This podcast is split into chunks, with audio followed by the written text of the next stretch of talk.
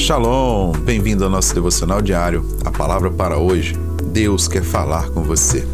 E o tema de hoje é Deixe-os ir embora, baseado no livro de 1 João, no capítulo 2, no versículo 19, onde a palavra de Deus nos diz: Eles saíram do nosso meio, mas na verdade não eram dos nossos. Bem, cada relacionamento na sua vida existe por um motivo e por uma estação. O seu compromisso com a sua família deve ser por toda a vida. Outros relacionamentos podem estar limitados a uma época da sua vida.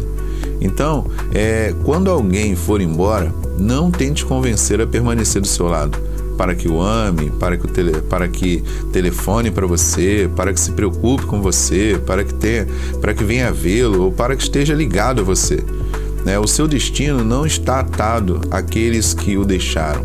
João escreve o seguinte: eles saíram do nosso meio, mas na realidade não eram dos nossos, pois se fossem dos nossos, teriam permanecido conosco. O fato de terem saído mostra que nenhum deles era dos nossos. As pessoas nos deixam, não é, as pessoas que nos deixam, é, elas nos deixam porque não estão ligadas a nós. Se não estão unidas a você, você não deve tentar fazer com que permaneçam. Isso não quer dizer que sejam pessoas más, apenas significa que a parte delas na sua história chegou ao fim.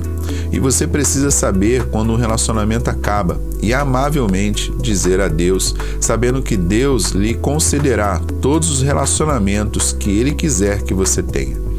Pare de suplicar para que ele ou ela permaneça. Deixe partir. A um relacionamento cuja estação tenha chegado ao fim só pode terminar em mágoa e frustração. Olha, depois que Ló deixou Abraão, este entrou em um novo nível de bênçãos de Deus. Quando Orfa deixou Noemi e voltou para casa em Moabe, Ruth permaneceu com a sogra e ambas, Noemi e Ruth, foram abençoadas por Deus.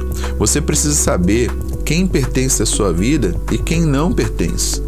É, se você estiver aferrado a alguém que não pertence ao seu círculo e que não deve fazer parte da sua vida, a palavra para hoje é: deixe partir, deixe ir, porque é Deus quem está cuidando de tudo. Então, entregue os seus relacionamentos na mão do Senhor e, conforme a oração que nós fizemos ontem, que você possa pedir a Deus que permaneça apenas aqueles que contribuem com a, com a vida dele, com o propósito dele na sua vida. Que Deus te abençoe. Shalom, shalom.